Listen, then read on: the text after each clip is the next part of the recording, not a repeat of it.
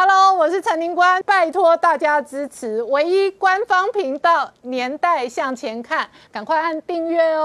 欢迎回到《年代向前看》的节目现场，大家好，我是宁官，欢迎我们忠实观众跟粉丝朋友扫描 QR Code 订阅《年代向前看》YouTube 官方频道。我们看今天出刊的《经济学人》杂志封面故事哦，这个画了一个拜登，而且拜登哦，仿佛要沉没在政治沙漠流沙当中，只留下一颗头。而这磕头，到底稳不稳固哦？显然都是存在着变数跟疑惑。这个是继昨天 CNN 专题追踪报道，拜登即将迎接执政噩梦之后呢，外界再度看衰他的内部内政以及内部的民主党哦，未来在二零二二选举当中的这一个成败。然后同一时间哦，岸田文雄打赢了选战之后，现在媒体追踪传出来，可能十一月份会访美会拜登。那美中的同盟关系在西太平洋当中哦，除了台海、南海之外哦，现在兵家必争之地在湄公河流域。同一时间，在中国内部哦，这个网络媒体哦陆续透露出粮荒跟抢粮大战。那这里头当然有通膨跟民生物资的压力，另外一个部分是外界关心这一回合的彭帅跟张高丽的桃色风暴，到底是不是内部派系的大斗争，甚至有媒。体点名下一波整数的可能是韩正，而这背后会带来什么样的政治、军事、经济的变化？我们待会儿好好聊聊。好，今天现场有请到六位特别来宾，第一个好朋友是科技公司执行长林义静，大家好；再是产经新闻台北支局长石板明夫先生，大家好；再是财经专家朱月忠，大家好；再是董立武老师，大家好；再是吴杰，大家好；再是黄世聪，大家好。好，世聪，连续三天哦，中国网络哦炒得最凶的新闻就是彭帅跟张高丽。那当然，张高丽过去出身上海帮，出身石油帮，所以现在媒体追踪观察，到底是不是六中全会之前哦，这一个斗争更加的剧烈，甚至有人点名韩正。没错，事实上，这个彭帅跟这个张高丽的事情来说的话，连国外媒体都注意到，包括最近的《纽约时报》或者说《华盛顿邮报》，甚至 CNN 都说了，这个中国的这个 Me Too 的这个这个行动啊，烧到中国的高层，这个是非常不寻常的。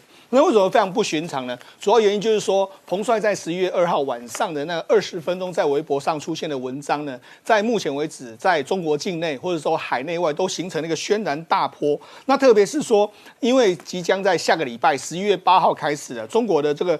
十九大六中全会就即将要召开，在这么重要的前夕，然后又牵扯到是一个正国级的，像个前这个七常委之一的一个非常重要的人物，而且是你又担任过国家的这个副总理这样一个全高的这个位置，特别是说，因为他过去跟江泽民的关系非常好，所以人家就不不约而同就想到点名说，可能会是针对。天津的这个势力，特别是江派的势力而来。那为什么这样子呢？因为第一个，因为过去一段时间呢，这个这个所谓的张高丽呢，他长时间就是跟在这个江泽民的身边。从他最早在这个深圳起家之后呢，后来又到这个山东。到山东的时候，当然大家最记得最清楚的，就是说他在两千零六年，当时的这个江泽民要去登泰山的时候，他是几乎是把整个这个泰山周边的这个山都封了起来，封了两天。那后来又跟着这个。江泽在江泽民的这个帮忙之下，在二零一二年的时候呢，担任所谓的第七名的这个政治局常委，成为国家级的这个政政正正国级的这个领导人。那好，那因为这样子，因为为什么这个非常引人疑窦？因为按照过去中国的网络的规定来说的话，你要在微博上面打出那种所谓的正国级的相关的事情来说，其实这一定会受到严密的监管。嗯，那这方严密的监管，你居然能够在上面存存活到二十分钟，所以显然这显然是有人刻意为之的，而。而且在十一月二号发生之后呢，十一月三号的早上的时候呢，中国大陆的这个中纪委呢，又罕见的披露了这个八个所谓的天津的违纪。嗯，那这八个天津的违纪呢，事实上是他们就说了。哎，天津通报八起违反中央八项规定精神典型问题。那这八个人里面来说的话，其实都是一些跟这个过去一段时间可能在天津的一些相关的跟住房相关的，或是跟天津的一个银行，甚至在跟天津的一些供销合作社都有相关的。那因为这里面来说有几个人呢，他的这个。犯案的时间呢，跟这个相关的这个张高丽是有重叠的这个时间，所以当然会认为说，哎，你好像是故意要在这个时候把那八个人点出来的一个状况。好，那张高丽之外，那又闻到一个不一样的味道，是为什么呢？因为在这几天的时间里面来说，又丢出了另外一个非常重要，就是上海帮的成员。因为这几天呢，中国的这个中纪委又曝光了所谓上海帮的这个金融大佬，也就是前中国的工商银行的上海的行长。顾国民的相关的市政，那因为为什么相关的市政？因为他其实呢，在这个这个之前呢，有包括说像他潜规则的三十二个这个女性的下属，那同时又接受贿赂金额高达一点三二亿人民一点三六亿人民币左右。那为什么要点名他呢？因为他的这个过去的一些犯行呢，跟韩正。他们两个是有互相重叠的，也就是说，因为他是韩正在主政上海的时候呢，你犯了这些过错，那就让人家认为说，哎，那你是不是除了这个点名这个这个所谓的张张高丽之后，下一个就是韩正？那为什么他要点名韩正呢？因为韩正在这一波里面来说的话，他跟这个习近平呢，可以说是有点不对盘。主要原因是在于说，习近平呢，在前一阵子不是有主推一个所谓房地产税吗？他要科这个房地产税在全中国境内。但是后来由韩正呢出来出来跟这个习近平说了，哎，我们地方很多人反对啦，那个这样一个状况，党内也很多反对力量，所以最后逼着习近平呢把这个政策收回来。他只有变成是在中国几个城市试点的这个情形，等于是大错了这个习近平他的这个权威。所以当当然就有人说，哎，那难道你是习近平在这个时候丢出中？中纪委丢出这个这个顾国顾国民的这个贪污的这个事情，你是要来棒打这个韩正吗？所以你看，其实他这两个行动，就一个敲打韩正，一个敲打张高丽，背后当然幕幕后，哎，幕后当然都是所谓的江派。好，那于是呢，就是说，很多人在点名说，哎，为什么你在这个时候不敢离开中国呢？那甚至呢，这几天不是进博会吗？进博会他也没有去上海，他也是在北京，他连离京都不太敢。那为什么会这样？就有人说呢？法国媒体就认为说，因为他想到了过去一段时间，过去在这个所谓赫鲁雪夫执政在前苏联的总书记的时代里面，他到这个黑海去度假，就没想到布里兹涅夫就发动一个类似政变，就把他搞下台。所以人家认为说，哎，他为什么不敢去？其实这个都跟他，呃，可能对权力的这个这个所谓的这个。恐惧有非常大的关系。好，那除了讲完这些他在整顿的对象之后，最近又有一篇文章，因为新华社发布了一个文章，叫做《十问中国经济》。那《十问中国经济》里面来说，他讲到一个所谓的我们要如何去看待做大蛋糕和做好蛋糕，然后靠什么实现共同富裕。那因为这篇文章权威人士，这个其实中国的任何报纸，它的这个权威人士啊或者是什么，都是有它的含义。那权威人士是谁呢？很多人就直指说，其实这个权威人士呢，其实是刘鹤。那刘鹤写的这篇文章里面来说，他当然写了非常多的这个未来中国经济的一个发展，但是它里面最后有一个有一个文有一个这个算是讲到一个重点是说，要实现共同富裕，在高质量发展做大蛋糕的前提之下，这个一方面。共同富裕不是养懒汉，要鼓励勤勤劳的这个这个致富，要给更多人创造致富的机会。另外一方面来说，共同富裕不是吃大锅饭，要允许一部分人先富起来，同时要强调先富带后富，帮后富。哎，这就有点奇怪，因为习近平在前一阵子来说的话，他的这个就是说他。不是做大蛋糕，他是要分配蛋糕，而且他是说他没有要给更多人一个机会。你看他扼杀民间的机会啊，他怎么会是这样？但但是他这一次说要允许要更多人要创造致富机会，同时要允许一部分人先富起来。哎，这跟之前的习近平的讲法是完全不一样。邓小平路线。对，那你你就回到邓小平路线了，就让他闻到说，哎，虽然说讲的不是很清楚的一些语义，但是你这些讯号是在试出来说，哎，习近平之前的这些共同富裕的路线是不是有一个可能面临到转变？特别是。在最近，李克强也说，中国经济的确遇到问题之下，你是不是会有可能会做一个让步？还是说你是因为因应紧接而来的这个六中全会里面，你做了一些让步跟一些妥协？所以我都觉得，从这些蛛丝马迹，你都可以闻到说，其实中国内部的斗争，即使到今天为止，还是相当的激烈。好，我请教石板明夫先生，下个礼拜中国即将召开六中全会，所以外界揣测张高丽这个时间点哦，冒出来跟彭帅的桃色的这一个事件哦，究竟是不是斗争的一部分？这个问题就是整个海内外的媒体都说是中南海内的权斗，嗯，但是说我观察了二十年中南海内的权斗，我写了十几本书，但是我认为这个不像。哦。这个为什么不像呢？就是说，第一啊，它是完全是，如果是拳斗的话，是完这种格格式是第一次见出现的。第一呢，它的对象不对，张高丽呢，他是一个职业职业经理人的角色，就是他虽然早期投奔江派，后来跟胡派、习派关系也是非常好的。问题是中国共产党历代权力斗争，他连配角都没出现过。所以说呢，他还有一个重要的，现在我我专程看了一下，就是说，呃，现在的名单，中央委员里面。没有，就是政政治委员里没有他的小小弟，中央委员里面有两三个他的马马子马仔，基本上构不成杀伤力。那所以说属于一个人畜无害的人人物啊。他对上面的江泽民也不是就是嫡系，你下面也没有马仔。这种人打他的话，影响力大，杀伤对是对共产党的影响力大，对权力斗争没什么帮助。嗯，这是第一点。第二，实际部队哦。呃，一般的话，权力斗争发动的时候是在中国的重要会议的两三个月之前，嗯，他有时间布局嘛。嗯，现在六中全会开幕还差一个星期，这基基本上胜败已经完全定局了。现在属于热色时间，这个时候不管哪个派的话，一般都不会挑事的。嗯等这个六中全会之后再挑起新的斗争。所以这这个时机的话，因为到六中时间已经来不及了嘛。嗯，然后这第二点，第三个呢，方法不对。哦，为什么方法不对呢？过去啊。所有的这个要弄某个人的话，一般是用香港媒体和国外媒体，嗯，然后呢，用中国国内互联网，嗯，这种媒体是很难控制的。对。对，如果是外国媒体，我透露你到这里，我们让你什么时候登出来都都可以，他们可以排好嘛。第二个后招都可以操纵嘛？这个互联网的发酵的话是不可控的嘛？所以这种玩法是过去是没没有听说过的。第四个呢是用的刺客不对。一般的用的刺客都是如果是女性问题的，是用无名的女性。为什么大家都不知道？事后呢送给点钱就消失就可以了。彭帅是一个功成名就的大人物啊，在日本知名度都非常高啊。他用用他的话，这是最后尾大不掉啊。这个事情他早晚他晚年写回忆录怎么办？嗯，这个你没不可控嘛。所以说呢，整个这这个下去，另外一个呢，这种事情啊，就是中国的。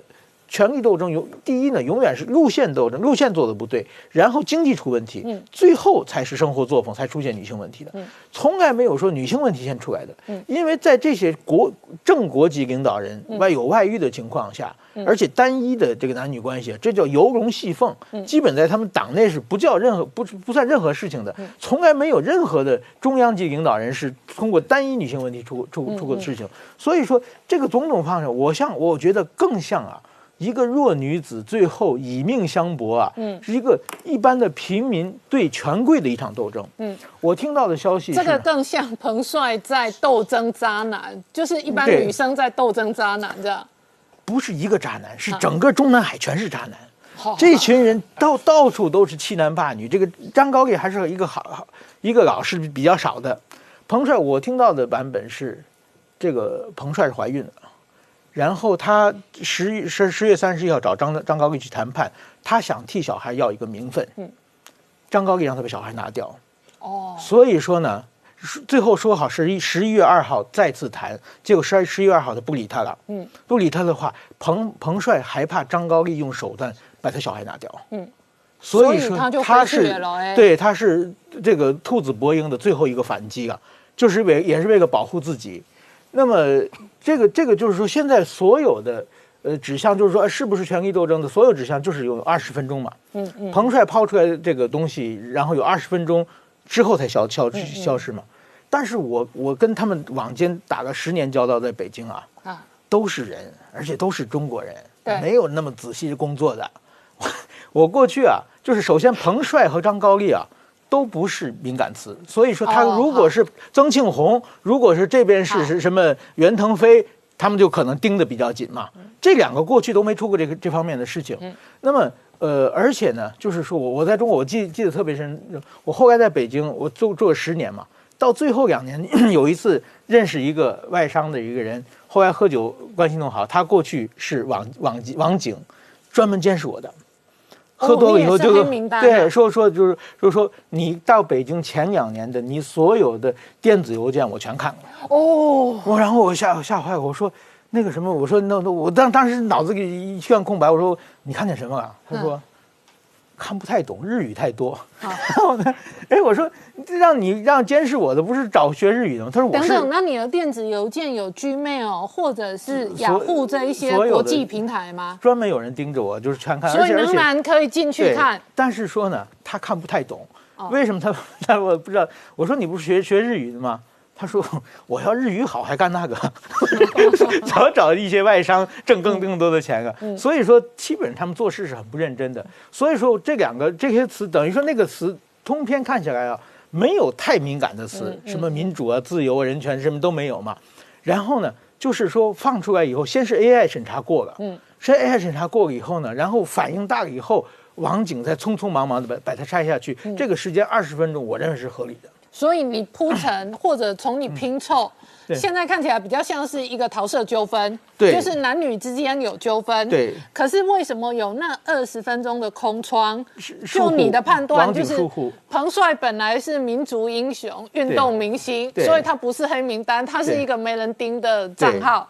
然后张高丽本来也就不是一个权力斗争的热门人物，对对，所以他的名字也不是黑名单，对。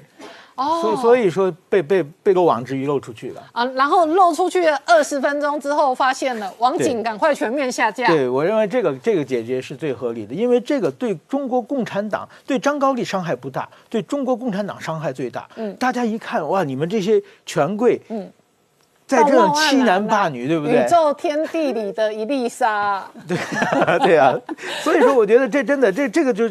说明这些人完全又不负责任，这真的一群人渣了。嗯嗯。所以说，这个整个对会会让一般的民众对共产党的领导集团，其实习近平他们大家都一样。对他们整个的信任程度，就完全会下降的。这个共产党这玩，如果是习派玩这个的话，他伤自己更大了。好，我们稍后回来。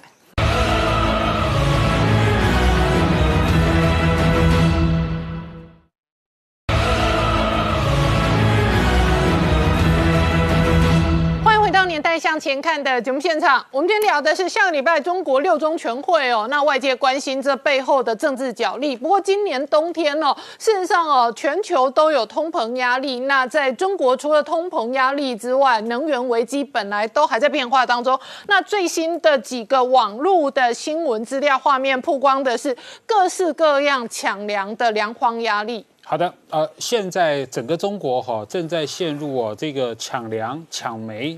抢快筛这三件事情呢，看起来都是这个习近平的一个重大的挑战。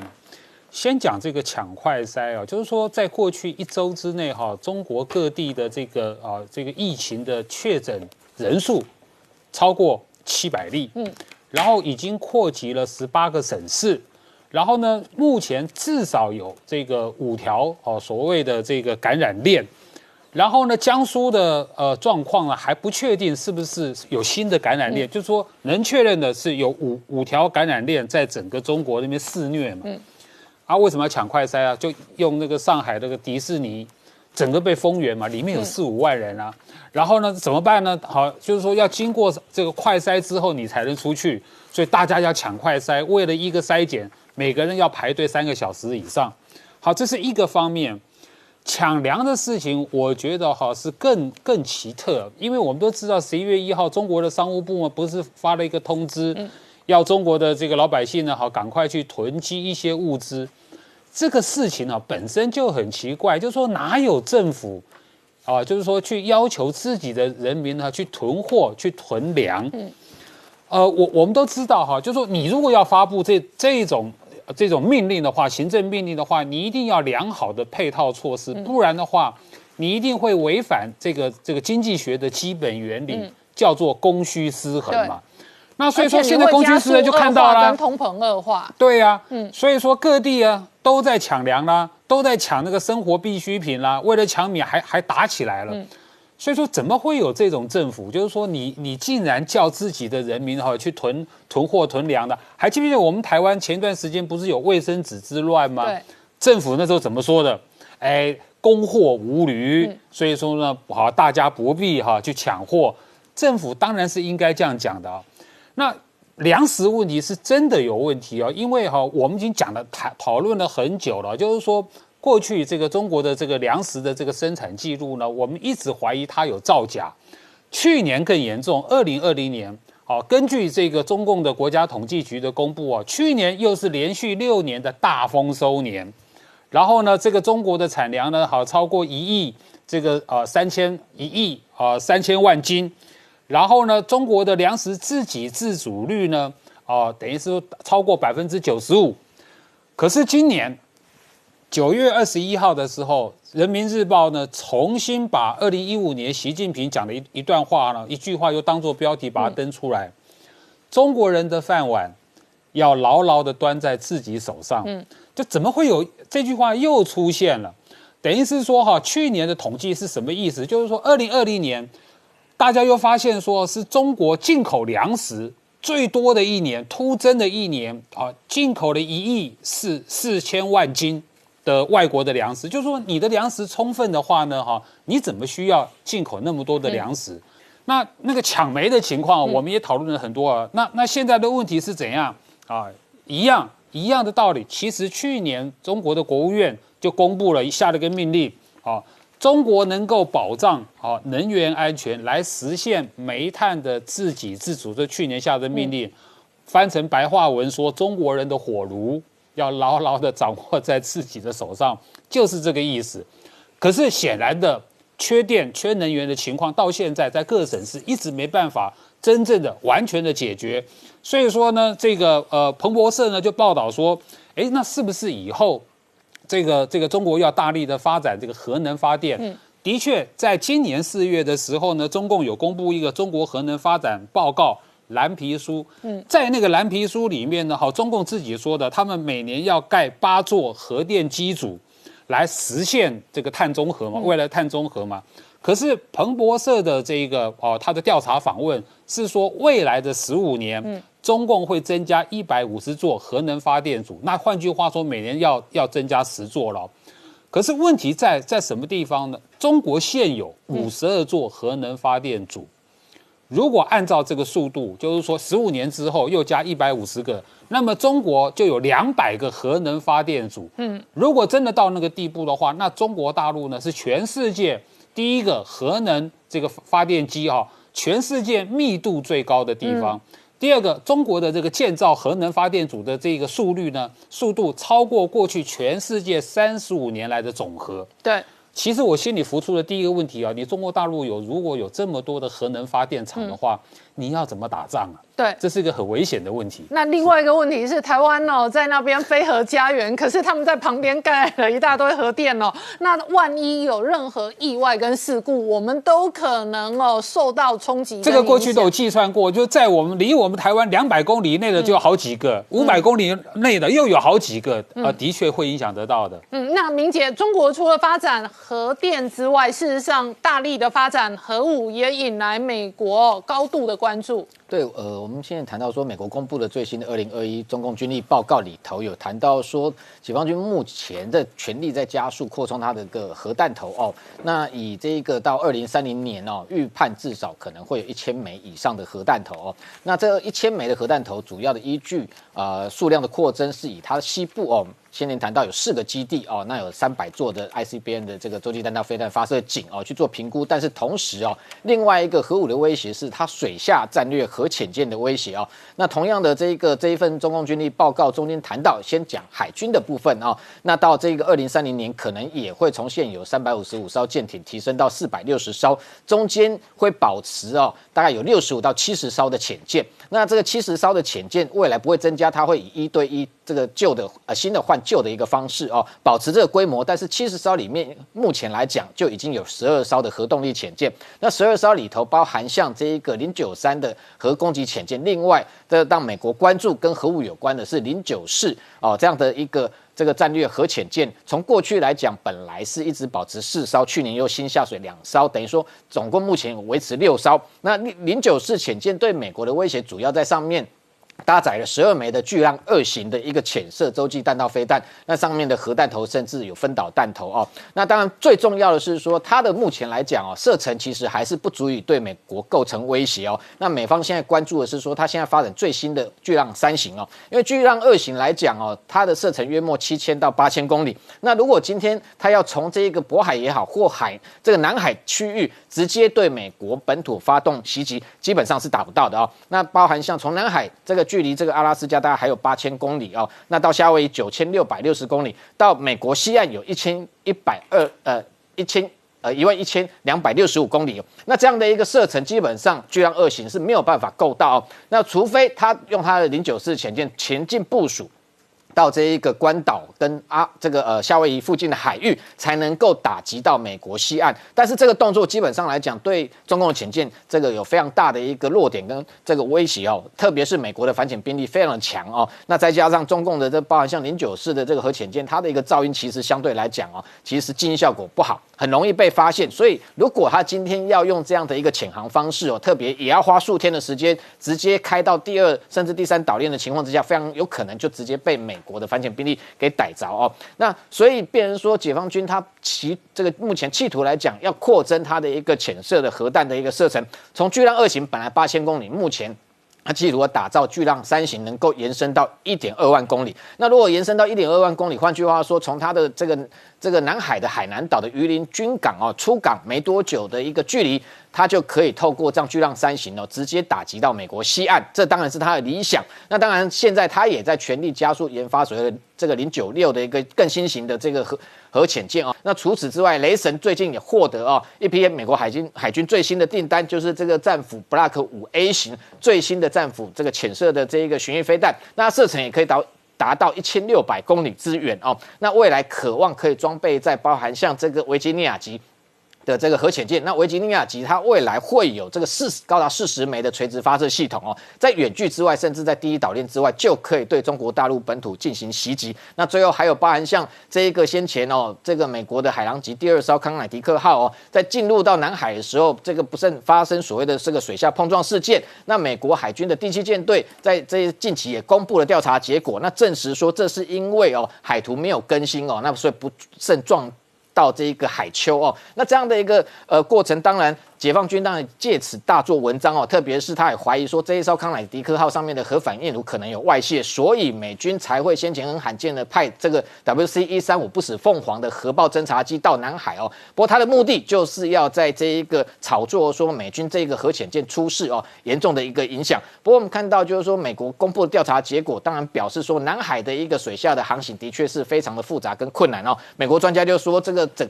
整个太平洋至少有三万座以上的海底山脉哦，那很多的一个新的地形，如果没有经过海图更新的话，对于这些核潜舰来说，在这个区块活动的确是非常困难。不过这次意外其实真正撞出的不是说美国核潜舰，当然操作上有问题，所以它的一个正副舰长，今天美国海军公布已经把它拔掉。但是更对中国更大的一个威胁是，美国的这个核潜舰居然默默的、偷偷的进入到南海中国的家门口。解放军浑浑这个浑然未知哦，没有办法察觉的情况之下，表示美国对中国绝对除了核武之外，还有其他这个杀手锏跟这个更强的打击能力。好，我们稍后回来。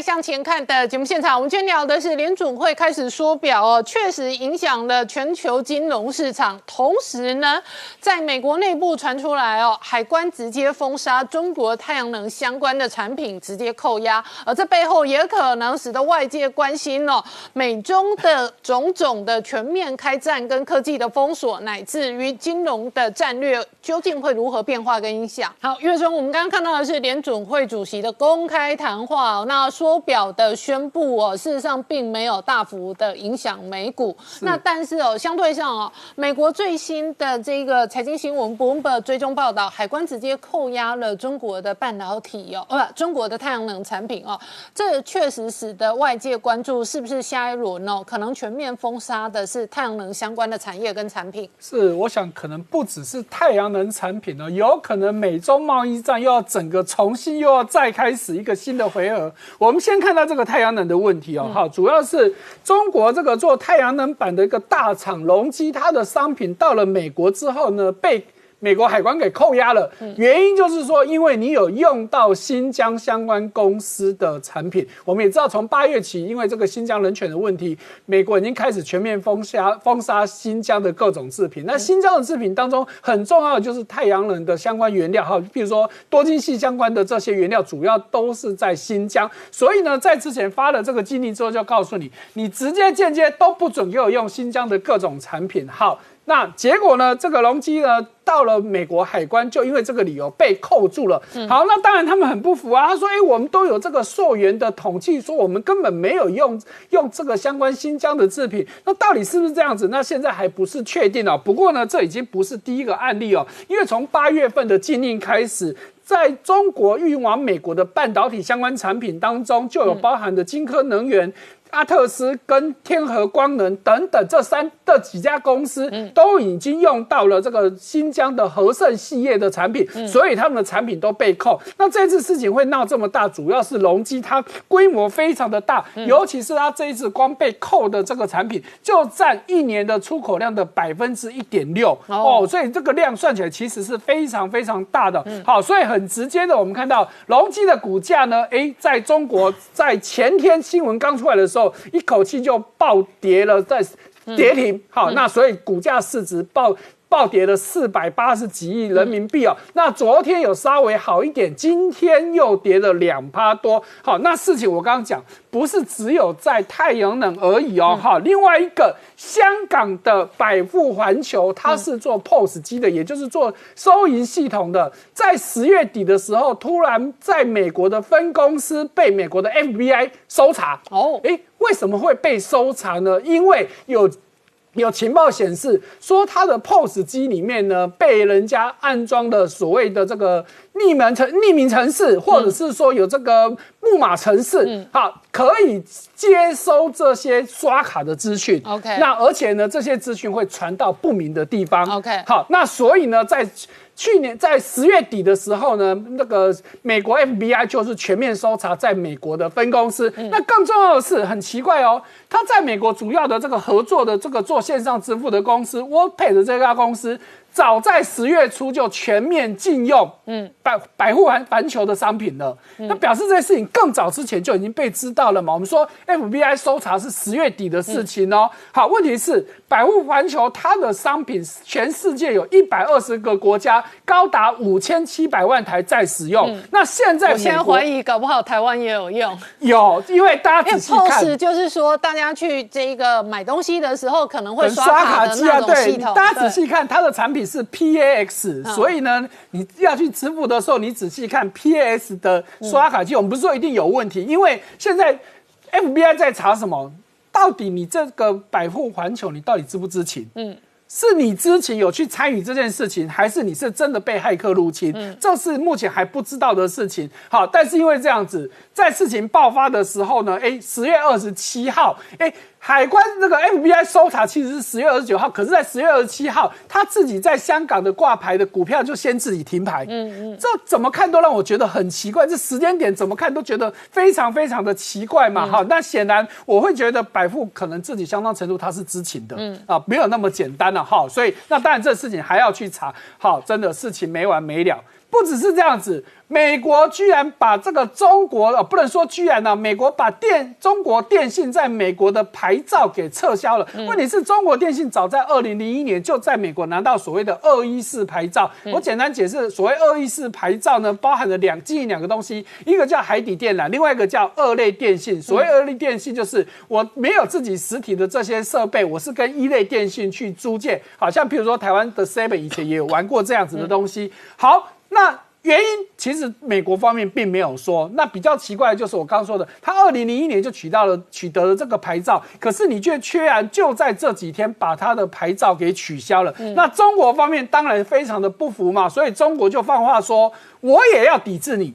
我也要修理你，可是要怎么抵制、怎么修理？中国方面却还没有说清楚、讲明白哦。那显然就如我刚刚说的，你看从太阳能的问题到这个 POS 机的问题，再到电信的执照，所以我觉得得不是单纯的就只有一个太阳能单一事件，有可能是全面性的这个封杀，又有可能要开始的。好，那当然中国也不是省油的灯，中国在做另外一件事情，到美国去横扫天然气。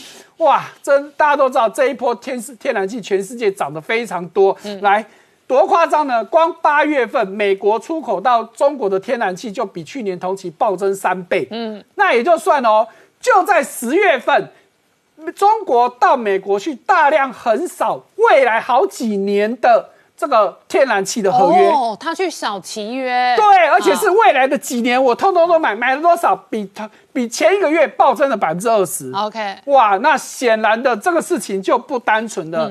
你真的只是认为这个天然气只是因为短缺我要去做这件事情？如果是的话，你怎么会连未来几年的合约都买了？嗯，那事情就没有那么单纯了嘛。有可能是因为在亚洲过去这段时间最高峰的时候，天然气价格比去年同期涨了十倍。那当然现在有下来了，可是你看到中国的这个过去这几年的天然气的这个这个需求呢？你可以看到，通常这有季节性嘛，因为到冬天需求会比较高嘛。你怎么会在夏天的时候突然天然气的需求暴增？这显然就不是单纯的只是因为我缺，所以我要买嘛。那中国当然还有很大的问题。张一鸣，哈，这个抖音或字节跳动的这个创办人，他在五月份其实就已经辞了他的 CEO 了，可是现在又把他的董事会主席给辞掉了。为什么要辞呢？当然跟这一段时间的监管有非常大的关系。问题是张一鸣他个人就持有字节跳动五成以上的持股，那他一辞职，那接下来怎么办？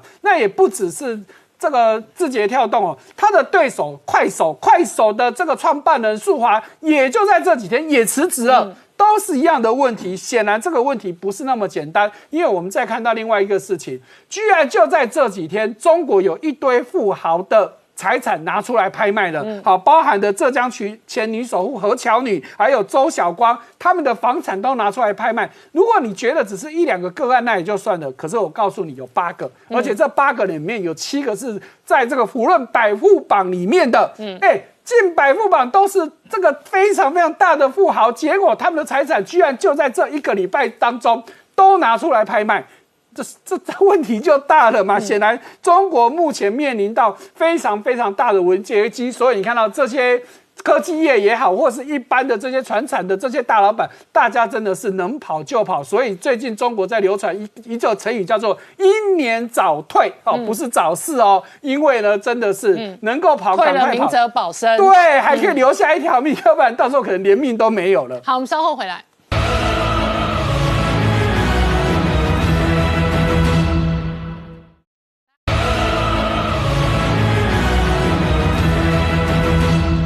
《年代向前看》的节目现场，我们今天聊的是 Bloomberg 追踪报道，美国海关直接扣押中国的。这一个太阳能相关的产品哦，那多家产品压在海关，外界当然关心了。这一次哦，美中的攻防当中有一个核心是科技战，科技战当然哦得台积电得天下。那可是一定这几天呢、因为台积电的这个美籍工程师的一篇文章哦，在网络上炒得沸沸扬扬，那确实也引发大家讨论哦。台湾跟美国的科技业文化也不大一样。是啊、我们最近呃看到很多的新闻哈，就是说，嗯，台积电要到美国设厂，要到日本设厂，然后台积电原来在呃中国的南京就已经有厂，然后最近甚至于连印度都希望争取台积电去那边设厂。哦，那很多台湾的网民看到这个新闻呢，都觉得说啊，台积电威武啊，那我们台湾人之光哈，终于可以出国去宣扬国威了。可是我跟一些那个产业界的朋友啊，听到这些消息，我们都为台积电捏了一把冷汗。为什么呢？因为要台湾的公司要到美国跟日本这种先进国家去设厂，嗯，是非常非常困难的。就果不其然哦，就是这个礼拜我们就看到那个台积电有一个美国工程师，哦，他发表了一篇文章，就是把那个呃台积电痛骂了一顿，说是好像是血汗工厂，然后做事很没有效率等等的，就骂了一大堆这些事情。嗯，哦，所以这个事实上我们要看说啊，台积电它要跨国设厂的时候，它必须先想清楚两件事情。第一个就是它跨国设厂的目的究竟是什么？嗯，哦，有些公司它跨国。哦，它主要是设厂是为了生产，对有些是为了要研发，嗯，哦，那有再来是要行销，对，有些要行销，行销是另外一回事，行销是有道理的哈、但设厂就是为了这两个目的，然后再来呢哈。我那个台积电也必须了解说哈，他们的美国工程师的定位到底是什么？是研发工程师，还是设备工程师，还是事实上他们就是作业员而已？好，那我们首先来讲说，如果说台积电的目的是跨国生产的话，哦，那通常跨国生产的目的有几个？哦，第一个就是降低成本。可是呢，你到美国或日本的话，它的人力成本绝对比较贵，对，哦，然后水电也不会比较便宜，然后是呃建厂的成本又要贵好几倍，对，哦，所以这个是没有道理的。然后说要是接近上游跟下游呢，全世界最好的产业链，上下游在台湾，在台湾，你跑到日本跟跑到美国，这是完全没有道理的。嗯，那唯一的比较有可呃可能原因是说我要接近客户，哦，可是接近客户有一个目的是什么？我运输的话，我省很多成本。可是 IC 本来就是高单价，然后体积很小，重量很轻的运输成本占它的营业额是很小的。对，所以这个是呃，照理说是说不通的。嗯，好，那再来一个原因呢，就是说它是为了跨国研研发。它是要用那个国外的人才来帮助他研发，哦，可是跨国研发呢，哈，有很多的问题啊。第一个是效率低下，哦，我们通常是呃研发的时候，就是呃大家在一起啊，可能在实验室里面一边做一边就讨讨论起来了，哦，可是你如果是跨国研发的话，现在虽然有 Zoom 哦，然后这上面这样密密麻麻一格一格的，然后大家讲的很高兴，然后觉得自己很时尚，可是是完全没有效效率的，哦，让我再讲一个例子来讲哈，就是说二十几年前的时候啊，我在台湾最大的软体公司工作。哦，那时候我的管理的团队里面就同时有美国的工程师，有日本的工程师，有台湾的工程师。结果呢，这些工程师他都不满哈。台湾跟那个呃日本的工程师就抱怨说，为什么我们做的事情差不多，美国的工程师薪水最高？嗯嗯。哦，然后美国跟那个台湾的工程师又抱怨说，哎，我们这做的工。呃，工作的内容也一样。为什么日本工程师他的电脑最好？嗯嗯。哦，然后美国跟日本的工程师又很不满，什么？台湾的工程师分的股票最多。OK。哦，然后你每天就要处理这些事情，每天就吵大家的就吵来吵去，吵来吵去。哈，然后那个呃，台湾跟日本的工程师英文都不好。嗯。所以沟通起来就这样的鸡同鸭讲的啊。然后我在处理完以后，我去睡个觉，隔天早上起来看那个 email，结果那个美国、日本跟哦，台湾的工程师呢彼此就用那个呃脏话在 email 用英文的那最粗浅的脏话在 email 里面就互相骂起来了，我就是很烦很烦。哦，所以研发基本上必须集中才有效率。哦，据说以前在那个 Steve Jobs 还在世的时候啊，那个呃 Apple 它总部的那个呃里面到处都是白板。哦，不单单会议室里面有白板，连走廊上面到处都是白板。因为所有工程师啊，就一见到面，你就是要开始画白板，就开始讨论了。哦，可是你跨国研发的话，这些工程毫无效率，毫无效率。哦，所以不管是 Microsoft 啊，或者是那个 Facebook，或者是那个呃 Nvidia 等等，他们都会把他们的研发中心放在一起。嗯，好，好，那我们现在讲到说，台积电现在面对的这个问题哈，就是说它这个研发如果分散的话，它没有效率的问题。事实上，这个问题不是台积电第一个遇到哈，在二十几年前，当 Intel 还是全世界最大的公司的时候，它才老大的时候，它就遇到这个这个状况。所以那时候 Intel 就发呃展了一个一个很有名的一个策略，叫做 Copy Exactly。OK，Copy Exactly 就是说，它所有的研发事实上都在美国的那个母厂去研发哈。他把一个那个呃晶圆厂把它 fine tune 啊，把它的那个呃良率调到很高哈，什么什么都做好以后，他就把一整套工厂啊复制到那个马来西亚，复复制到菲律宾等等。哦，那他那时候就是要求说，所有的这些复制出来工厂不管。不单单是机器设备一模一样，而且连它的呃材呃原物料一模一样，连它的办公设备通通必须一模一样，然后摆的位置通通一样，连楼梯都一样，连它的里面的那个餐厅都一模一样。哦，他说只有食物能能可以不一样，其他通通要一样。哦，那这个代表的是什么？就是说你如果是在那个马来西亚跟菲律宾的那个晶圆厂的工程师，你不要啰嗦，你就算有什么新的想法，哦，你都不要去想，你就乖乖的照着做就好了。哦，所以现在台积电它是美国厂的定位是什么？嗯，哦，它到底是要先进研发，哦，降低成本，还是说只它只是要安抚各国政府？嗯，台积电美国工程师发了一篇文章，在那抱怨东抱怨西，我们一看我们就知道，这个绝对不是美国的顶尖人员。嗯，哦，因为美国那个社会很有趣啊，就是大部分的人都过着很安逸的生活，哦，都事实上工作都蛮懒散的，好像就朝九晚五，但是他是下班以后生活过得很好。但是就是有那个百分之三的美国人非常非常的优秀，那这些百分之三的美国人呢，哈，可能就是像说在那个 Silicon Valley 里那些那些那些呃科技公司工作，他们工作每天都工作十几个小时，然后就是晚上一都一直加班，可是他们是不领加班费的，哦，那他们也不会抱怨，好，他如果说真的觉得这个工作不满意的话，他就换一个工作，嗯，他不啰嗦，哦，那他们会收到很多的呃。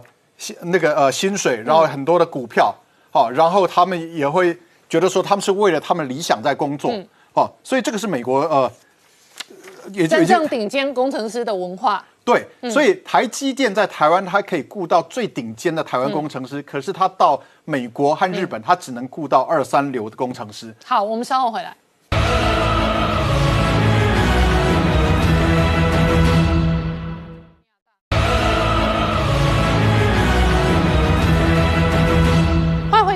向前看的节目现场，我们今天聊的是哦，美国这一次的这一个几个州政府的选战哦，特别是维吉尼亚的这个民主党的地盘被共和党拿掉之后，CNN 直接下了一个标题，他说拜登即将迎来执政的噩梦。然后今天初刊的《经济学人》做了这个封面故事，他宛如掉入了政治流沙哦，这确实哦是他执政还未满一年当中很大的执政的危机。对，我觉得这次维吉尼亚选举，我们很关注，就是川普有点强势回归的感觉了。那么也就是说，拜登呢，他这个政权还不到一年，但是说像维吉尼亚，这他在一年前的选举赢了百分之十的这么一个铁票区，就民主党铁票区，竟然被这个共和党翻转了。而且呢，我发现这次呢，川普他们用一个蛮非常有意思的战术，就是说，首先这个呃。共和党的候选人杨金呢，他是一个等于是政治小白，商人从政，形象很像川普。那么，民主党阵营呢，就想把他打成川普的形象，让民众呢幻想起回回想起对川普的反感，然后呢一口气拿下来。但是没想到呢，这招已经不管用了。对。然后呢，川普呢，他是在外面全力支持这个候选人，但是候选人呢。他又保持跟川普保持距离，嗯，他只接受川普的这个支持，但是自己呢又不反馈，对，这样的话呢，结果呢，他既拿到了川普支持者的票，又拿到了中间这个选民的选票，所以说这样会让明年的这个期中选举，那可能共和党就复制这种形式，对，而且大家证明了，如果没有川粉的支持，嗯，那么共和党选举就很难，如果有川普支持，就很很容易赢。所以我觉得美国呢一直有两条路线，一个是拜登路线，一个川普路线。当然内政有很多很多的不同，外交上就是一个把中国当竞争对手，一个把中国当敌人。嗯，那么现在呢，川普路线强势回归，就说明在美国国内之中想把中国当做敌人，支持川普对对对中国政策的美国人非常非常多。嗯，那么我觉得呢，川普呢就是拜登的这一年中呢，其实对中国的政策是有点摇摆不动的，摇摇摆不定的。那么通过这个。呃，川普路线的强势回归，那么可能呢，拜登呢今后会越来越，他因为要要往川普这边靠嘛，他可能会和这个极左派切割。那这样的话呢，对美国来说。呃，我觉得是好事，对台湾来说也是好事，对日本来说也好事。就是他如果越靠近川普的路线，他可能对中国的路线跟政策越强硬。对对对。那就看拜登的政治智慧，因为他事实上执政还不到一年，就面对一个非常艰难的处境。好，今天谢谢大家收看《年代向前看》，也提醒我们忠实观众跟粉丝朋友扫描 QR Code 订阅《年代向前看》YouTube 官方频道。我们同时在 IG、脸书、Twitter、Telegram 上面都有官方的账号，欢迎大家分享、订阅跟追踪。谢谢大家收看，谢谢。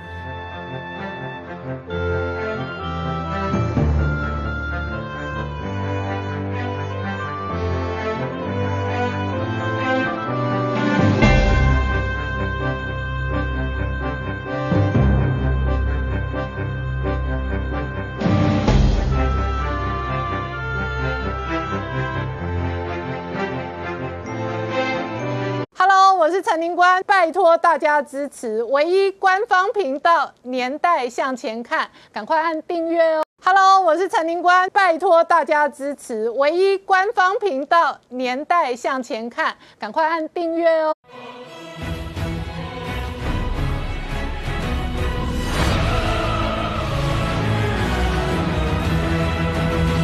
年代向前看，向前看年代。大家好，我是宁官，欢迎我们忠实观众跟粉丝朋友扫描 QR Code 订阅《年代向前看》YouTube 官方频道。好，我们看四大公投倒数四十三天哦，双方都动员对决起来。其中一个最指标的题目是反来猪的部分，特别是美猪哦，可能对内对外都有可能引起这一个政治风暴。然而今天哦，南宁相关的智库也有最新的民调，支持反来猪的民调仍然过。过半哦，所以这个议题的攻防哦，最终仍然会影响到台湾的国际经贸。不过呢，中国的部分哦，事实上今天习近平也有公开谈话，那他直接讲明了中国将积极加入 CPTPP。好，国内跟国外政治哦混沌不明的同时哦，中二大选变成四大公投的这一个延长赛哦，这一回合可能是林静怡对决的是严宽恒，而且外界观察哦，到了明年一月的时候，很有可能蔡英文跟卢秀燕哦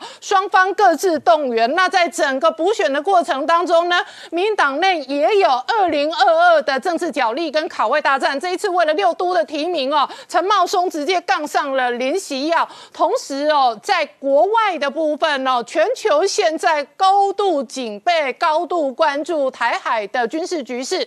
美国最新的二零二一中国军力报告哦，另外一个担心的是中国的核武发展速度跟能力。同时，外界担心哦，台湾可能变成第三次世界大战的开端之一。那美国要不要为此打一场核战？这背后会带来什么样的政治、军事、经济的变化？我们待会儿好好聊聊。好，今天现场有请到六位特别来宾，第一个好朋友是董立文老师，大家好。再来是财经新闻台北支局长石板明夫先生，大家好。再来是陈根家朱月忠，大家好。再来是陈敏凤，大家好。再来是吴杰，大家好。再来是黄世聪，大家好。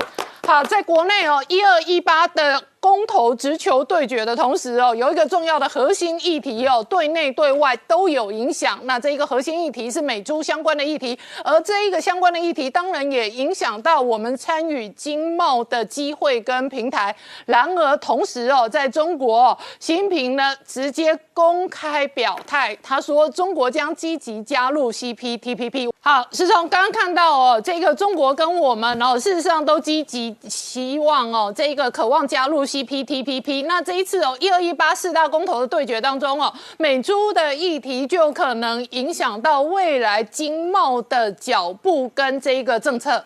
没错，事实上十二月十八号的这个四项公投都攸关不只是台湾的这个政治，甚至未来经济的版图是非常严重的一件事情。那我们刚才也看到是这个中国大陆的习近平主国家主席呢，他在接他在进行这个所谓进博会的开幕式的时候，他的演讲，他演讲讲到说，除了说他持续对外资开放之外，他讲到两个重点，第一个他要加入所谓的跨太平洋伙伴全面进步协定，也就是所谓的 CPTPP，另外一个还要加入所谓数位经济伙伴关关系协定 DE。P A，那这两个呢，无论如何都是要加强跟国际的连接。那特别是他们已经在这个今年的九月十六号说要加入所谓的 C P T P P。那我们紧接着也在今年的九月二十二号要加入 C P T P P。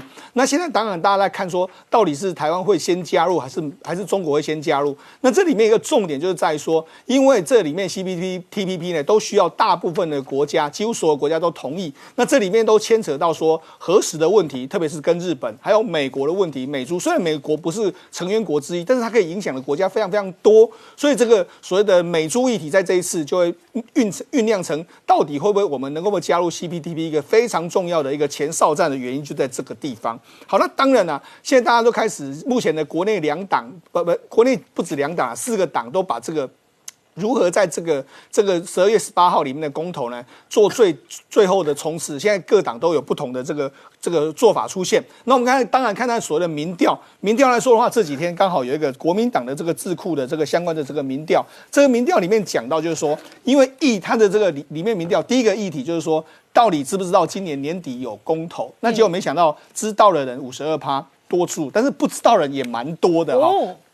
那除了这个，不知道年底有公投的人将近一半啊。对，那所以这个议题来说的话，当然随着这个接下来持续的炒热这个议题，可能知道人会越来越多。好，那至于说几个重要的这个。议题里面来讲的话，我们先来看几个。目前呢，这个整个同意度最高的就是所谓的公投榜大选。目前来说，支持跟非还算支持来说的话，有高达这个百分之六十一。那至于说莱猪的议题来说的话，你看这个莱猪议题反莱猪的这个议题里面来说，支持跟还算支持的，其实已经超过五成。也就是说，就目前的民意支持度来说的话，反莱猪似乎是整个民意支持度里面的一个主流。另外一个就所谓的早教公投来说的话，目前。支持不不新建的这个案子来说的话，支持跟还算支持的约莫在四十五趴左右，嗯，所以这个案子来说的话，可能也在这个目前的民意支出在四成多，但是还没有到五成。那至于说非常不支持跟不太支持的比例，实际是很低，很多数是巨大。那这个部分来说，当然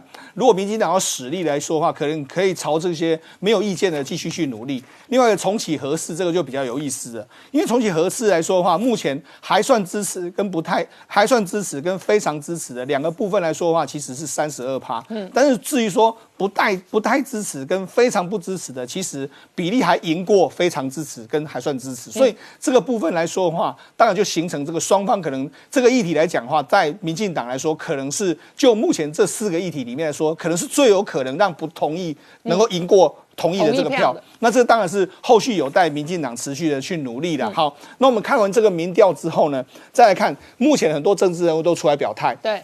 当然了，目前国民党最有政治含量之一的私底下当然是韩国瑜。那韩国瑜就出来说了，他目前呢就认为说要投下四个公投，十投下四个都同意票。好，那他已经出来表态。那除了他出来表态之外，当然呢，别这个蔡英文可以说是全力的这个动起来，包括说接下来的说明会，它里面当然也说到，就是说非核家园是一定不能够做的啦。我们台湾目前要这个往这个所谓的绿色和和平。绿色的这个这个核能去绿色的能源去发展，不能够核核子化，包括说像核四有地震啊，还有设计过时等等问题，这个绝绝对都不能够同意。另外一个说，目前为止来说的话，美珠是我们向世界展示我们台湾愿意开放的这个状况，所以显然这个也不能够走回头路，所以他有非常多的这个表态。好，那除了这个绿营的人士出来这个说明绿营的立场之外，蓝营的这个朱立伦也出来，他这几天是选择到这个云林，因为我们知道云林是养猪大县，他当然用这样。的方式，你看，就是这个，用这个方式呢来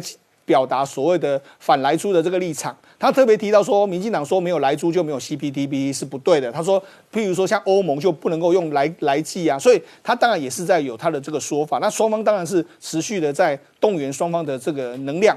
另外，除了这个之外，这个台北市里面来说的话，哎，这几天的蒋万安也动起来。那蒋万安动起来原因是说，他说这个是昨天晚上蒋万安街头开讲。没错，他这次是准备到十二个行政区都要进行一个街头开讲的这个状况，要四十五天要走完台北市的各个行政。区，嗯那他里面来说，他当然，因为他说他是这个卫环委员的这个相关的这个这个委员嘛，所以他就说他要进行一个叫做公投反莱猪，食安我做主的这个这个巡回的这个接讲。但你可以看到，其实这旁边来说已经有一些新北市的议员陪在他旁边，所以你某种程度来说，你也可以把它讲成是他在。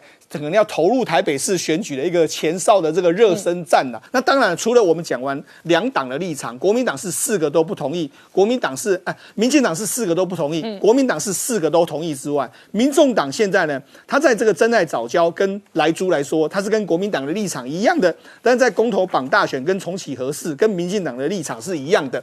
另外一个在时代力量来说的话，在真爱早教反莱猪跟公投榜大选跟国民党立场是一样的，都是同意。他只有在合适的这个立场是进行一个所谓的不同意的这个状况。好，那所以我才说嘛，这次对民进党来说的话，显然后面的两个议题，嗯，公投榜大选跟重启合适，是他们目前看起来或多或少比较有胜算的地方。那当然了，最后的全民怎么选择，还是要看十二月十八号这个人民怎么投票。但是对于各党来说的话，这一次的。公投的这个决战，绝对是明年的这个地方选举，或是二零二四总统大选的一个非常好的热身的一个时机。好，我请教石板明夫先生哦，这里头呢，这一个一二一八的四大公投，哦 固然是几个重要政策议题的公投，事实上哦，蓝绿跟几个不同的政治人物也把它当做是明年的选举二零二二的前哨战。那目前为止到今天更新的最新民调，尽管是国民党的相关智库做的民调。可是，在智库民调上面了，这个民党哦力推的四个不同意哦，在民调上仍然是呈现比较明显的落后，你怎么看？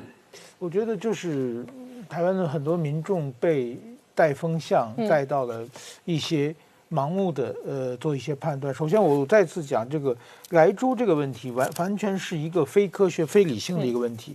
我看这还有一个门店，这是台湾民意基金会的民调，这是十月底做的民调，是呢。呃，反对来猪进口的是百分之六十一，百分之六十八，六十八。然后呢，基本上这一个星期以后，十十一月二号的是，如果中共武力犯台，美国有没有可能出兵协助台湾的？嗯，可能是百分之六十五。对，也就是说，如果台湾有事，这个有危机的话，希望美国人的呃青年又付出自己鲜血甚至生命的代价来保卫保卫台湾，但是说美国人每天吃的东西，嗯，想卖给你一点的话，是坚决不开放市场。嗯，这种 方法，我觉得这样的话。这种信息传递到美国，会让美国的舆论会怎么想？嗯，而且同样的一一个道理就是说，这个呃武力犯台的话，日本自卫队会不会可能帮助台湾？也有百分之五十八，这个数字我很吃惊啊！因为日本有和平宪法，日本虽然最近说一些挺台的语言的话，但是说呃这个是当然当然说这个要有各种各样。的可能性，我们现在不很难判断，但是这个数字是一个蛮高，对日本蛮高的期待。对，但是同样的，对日本的这个东北地区的食品的话，同样是拒绝。对，那么也就是说，首先呢，美国和日本是全世界对食品安全、食品的规则是非常严的，而且这些东西的美国、日本人都在吃的东西。那么现在呢，台湾呢，就是说，好像是我我有事情你要帮我，嗯，我我我没有疫苗，你要拿疫苗来。但是说你要想进点进点我东就卖给我东西是坚决不可能不可能的。其实呢，我觉得就是说，不管是美国和日本想卖给台台湾，想让台湾开放市场啊，都不是看着台湾市场大要赚台湾人多少钱。嗯，其实两个国家都是请台湾帮一个小忙而已。嗯，美国什么呢？美国真正的目的呢？因为他认为，就是因为他美国、加拿大、澳大利亚都是这这个大量养殖，所以说。用莱克多巴胺是比较有效率的，然后他自己国内证明这是安全的。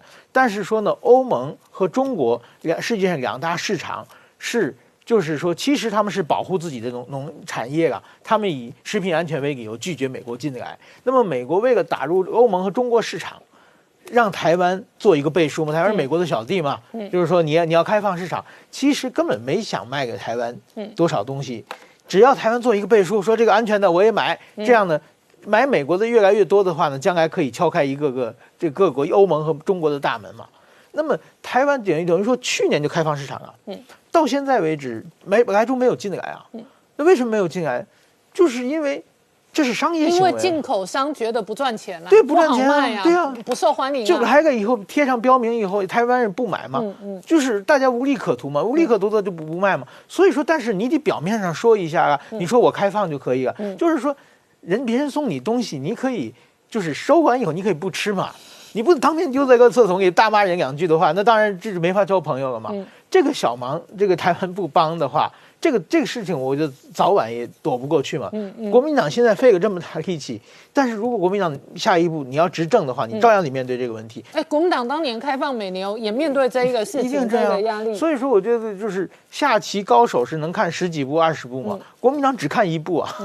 对不对？就是将来你没想你要这种事情你躲不开的。你现在把民粹全部炒起来的话，你到底是你想今后跟美国怎么打交道？嗯，这是一个种。日本其实也是一样的。日本的东，你想日本的东北的食品运到台湾来，它有运费、有关税，中间有些耗损，对不对？而且到到台湾也一定打上标签，基本上没什么人买了。嗯。就是说说点吧，如果有这有这个，我也不能做保证，但是说也许有这个商人愿意进一下嘛。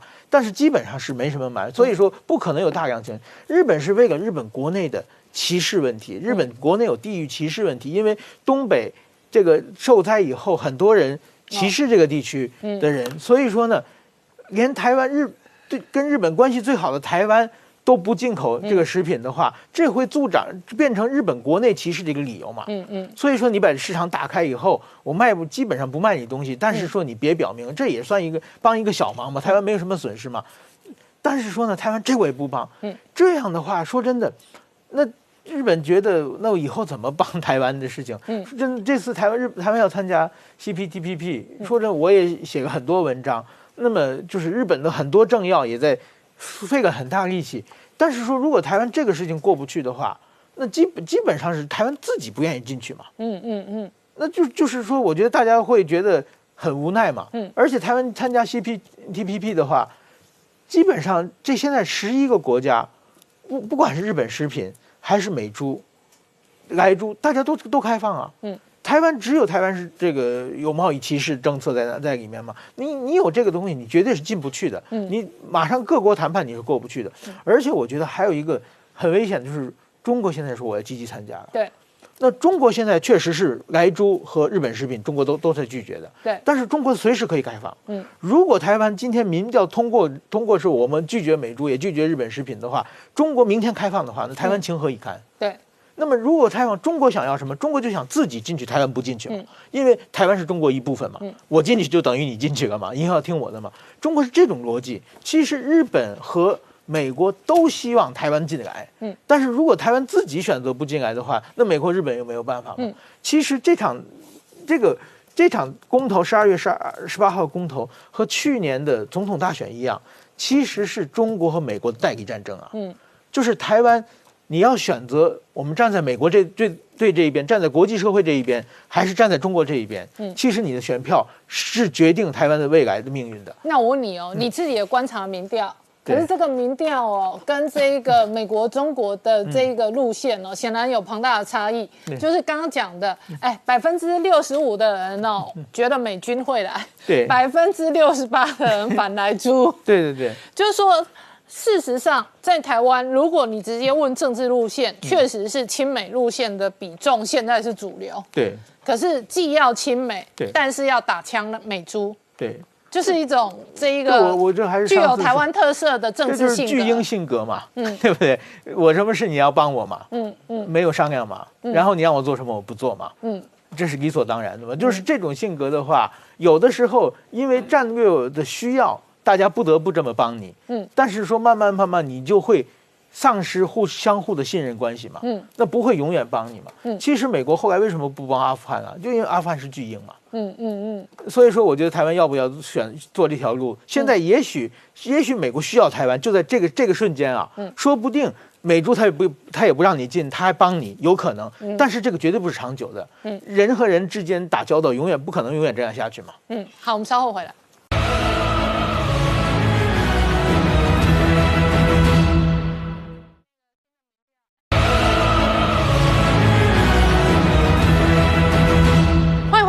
欢迎回到《年代向前看》的节目现场，我们今天聊的是倒数四十三天一二一八四大公投直球对决。那敏凤，今天南宁的民调智库我追踪了最新的民调，不过这个民调的趋势跟上个礼拜游银龙的台湾民意基金会的民调的趋势哦，仍然是类似的。最 PK 的议题仍然是合适议题，然后相对上哦，反莱猪的两份民调哦，都得到了过半的同意支持。我觉得这个趋势跟上个礼拜是没有，跟上一次的民调是没有什么变的，但是这个呃合适的这个差距是更拉近了一点，所以我们可以如果现在这个投票的话，我们可以断言就是只有一项可能不会。不会通过，那其他三项都会通过。那通过的部分，如果你是公投绑大选，我觉得这个就无伤大雅啦。反正你就是你以前也是大选在在投公投，那你就是重新再把它做一做就好了。可是最重要的就是莱猪跟这个真爱早教这两项。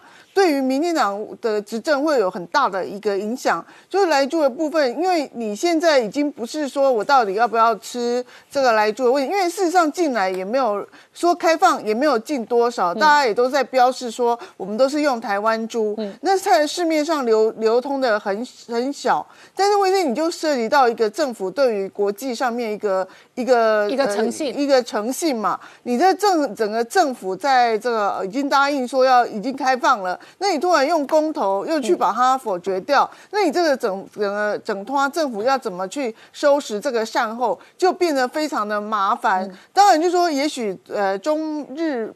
呃，这个中美关系还是很紧张的情况之下，台湾跟美国关系还是会 OK 的。但问题就是说，你这样的一个东西，连孙小雅都出来这个打敲敲锣打鼓，可是台湾人好像也不买账。嗯，那我觉得这个东西就会非常大的一个一个对于民党会是一个非常大的难题啦。那如果说你就是如果这个东西最后同意的领先获胜，那对于蔡英文的执政，可能就是一个对内对外的难题跟政治风暴。对就是说他有内部的政治压力，他也有对外的政治风暴。对，这个就是对外面当然会受到盟友的一个质疑嘛，就比如表示说你在这个好像治理的时候是不是出了什么问题，才会导致这样一个结果？那你当然也可以用很大的东西去弥补，就是说，比如说我不进来住的时候，我换什么东西，那到时候台湾会不会付出更多的代价？嗯，这个就是又是另外一个很大的问题啦。那你真爱早教这个东西，这个完蛋了。就是说，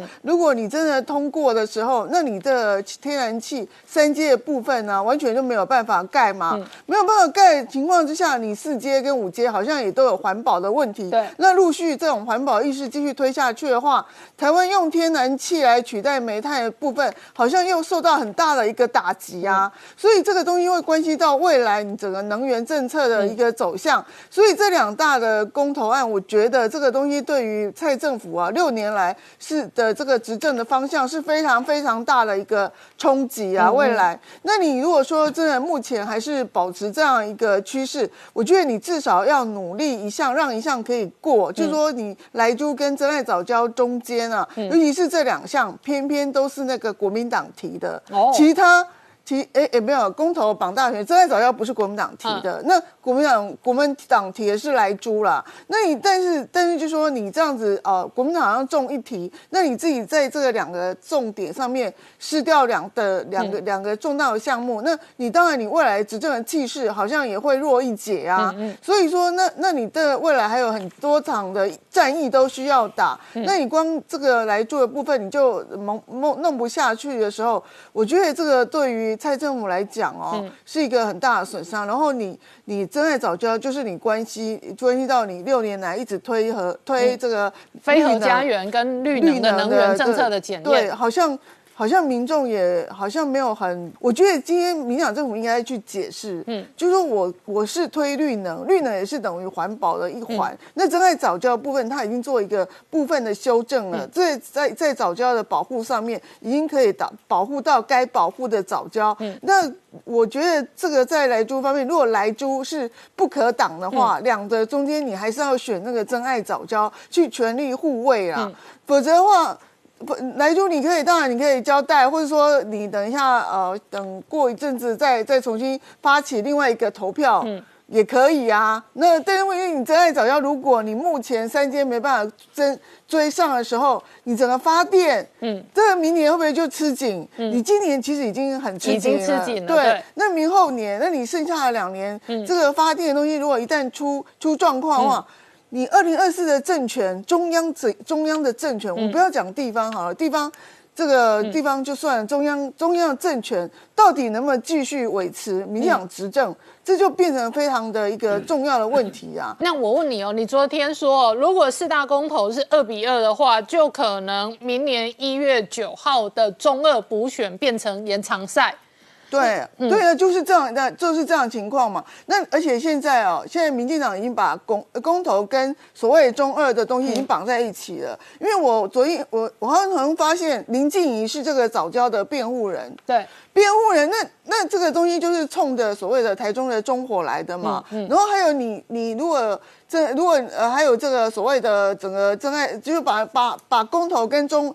中二选区的选举拉在一起了嘛？所以说你你这个中真爱早教到底成或是败？你间接不就会影响到你中二选区的一个成果吗？如果你是把它切开的，像严家现在就切的很开啊。严家怎么切？严严家现在就妈做缓妈做双 G 缓双 G。对啊，双 G 够妈做缓够妈做嘛？啊，公投拎到的代级，拎党中央的代级，高我代级啊！啊，我现在也懒得。但是民进党有几个相关的支持者跟这一个名嘴，现在是主打好绑架妈做哎。对啊，那那那绑架妈做，但是问题是你。这公，因为我觉得中间会有一段时间是消的，就会打，就是完全注意，就是这个中卫补选会有一阵子会变成妈咒捍卫战。对啊，就会被被打成这样子啊。但是问题是，但是妈咒是无辜的。啊对，但是他到一月九号才举行嘛，那你到十二月初一定会全力攻。公投的，所以补选会冷冷一阵子，对，会冷马祖会消失一阵子，对对。那但是你公投，公投气势会联动补选，对，公投会一下子冒起来。现在当然就是说，哦，知道的人很少，可是到了十二月初的时候，情势可能就经过这个月这一个月的这个呃这个互两党互相的动员之后，十二月初还是这样的一个情况吗？这个很难讲。如果你到十二月初的时候，整个公投要投要选了，那种热度一定会盖过那个目那个补选。可是林静怡如果他是一直是辩护人话，他就会一直在公投里面，他就一直热，一直热，一直有空战。那这个东西就是说，你扯到呃，就是说公投对于这个呃中二选区也是算一种赌博啦。你真爱早教如果过，那林静怡的气势当然就上来了。那万一真爱早教还是目前这种差距的时候，对于林静怡是不是有？有不利的影响，也是有可能啊。所以这个东西就是两两党的策略跟这个两党的人选各自的优势不一样，所采取不同的策略。目前就是在赌这个未来局势会怎么样演变嘛。好，我请教一下董老师哦，你怎么观察现在的变化？呃，我赞成说这个来租的公投跟那个早教的公投，它其实不是一个政党之间的输赢那么单纯啊，它会影响未来的第一个台美关系，第二个就是未来的台湾的产业的发展。啊，整个这个经济的发展哦，那呃，我听到呃有国民党的人说说，因为过去这个民进党哈也反美牛嘛，那过去民党反了美牛之后，也没看到美台关系啊有有什么样的受影响啊，然后你民进党不是跟美国的关系还很好，嗯，那我觉得这里面哈恐怕我我们要要搞清楚的就是哦，过去。这个民进党哈反美牛哈，它其实它其实只是一个政党的主张，嗯，然后呢，它根本就说在政策上它没有形成足够的这种所谓的反反对的力量，所以说那个美牛还是通过了，嗯，可是这次不一样啊，这次是公民投票啊，就是说这次这个国民党的反来猪呢是把它诉诸于一个公民投票，这公民投票的意思就是说由台湾人民，啊，经过民主程序如果通过。就是认证了，至少从台湾的角度认证了美国的食品不可靠，就跟之前的那个日本核实公投一样，认证了这个美国的这个食品不可靠，而且对政府的政策是形成实质的拘束力。嗯所以说，今天国民党的反来书跟当年那个民进党的这个这个反美牛，哦，不可同日而语，这后面的效果了啊。那我我也有看到，就是那个 A I T 的这个处长哈，这个这个孙孙小雅他讲的那句话。他讲说哈，我在美国哈，我的儿子我我我都给他吃这个猪肉嘛，这也是一个非常严重的话，这什么意思？用英文来说的话，In the name of my children，嗯哇，他是拿他自己的儿子哈，等于说在在在歧视嘛哈，所以我我觉得这个对未来的台美关系，或至少我很确定的，对未来的美国跟国民党的关系，它一定会有个重大的这个这个影响哈，在后面。嗯。那选举是这样，中二选区的选举是这样。我上次讲过哈，这次中二选区的选举啊，对民进党没什么压力了。民进党二十年没赢过了，有什么压力？所以林静怡打赢也是赢，打输还是赢，还是赢，捡到的哈。那可是，但是对国民党，尤其对严家来说，他的确有一个哦所谓的哦输不起的压力。嗯。然后你回头看了，就是说现在民进党已经确认的是林静怡医生嘛哈，然后林呃当为作为候选人，然后呢他的那个竞选口号。已经出来竞选口号，就是说勇敢接力，赢回正义。嗯，这八个字什么意思？这八个字就是在延续啊，这个陈伯维。嗯，这个意思就是说哈，林清怡的这个选战的策略呢，哈，第一个哈就要牢牢的绑住激进党。嗯，第二个要牢牢的绑住那七万三千多票反对票。第三个要牢牢的绑住上一次。投票给林博维的十一万两千多票，嗯尤其那十一万两千多票，如果能够绑住林静怡就赢了。嗯，啊，所以说就说，然后当然严家的基层哦实力哦是非常坚强的哈，所以说呃听到党内啊就从民进党的党内好像是说林静怡必须勤跑基层来突破这个困境哈，否则。啊，这个会陷入过去二十年的魔咒。什么二十年的魔咒？虽然对严家哈长期执政不高兴呢，但是已经习惯了，有这个魔咒，当地有这个魔咒。这段话我一听起来哦，我感觉就好像是日本的选民的感觉，对自民党的感觉，嗯，就是说就会冷漠，再怎么投都是自民党。这次又大赢了，本来刘里尔唱虽说不会过半呢。好，所以呢，好，可是在这个中二选区哦，至少前面有一个陈伯为突破魔咒了，嗯，所以这个魔咒其实已经被打破了，所以说。以陈伯维为突破点，我觉得的确是林静怡哈，他应该用的这个这个选选战的这个这个策略了哈。那严家现在还还陷入什么样的？就是最近我常媒体一看，就两种不同的风声。嗯，第一个风声就是严家还在考虑，他有隐忧哦，他还有诸诸多考虑，这是一个方面。可另外一方面，我又同时看到，就是说哦，这个严家好义无反顾。绝不畏战，嗯嗯，这是完全两种相反的这个这个风声，然后都从中二选区反射出来，这什么意思？哦，严家在等一个黄袍加身呐，在等一个粮草了，不就是如此而已吗？好，我们稍后回来。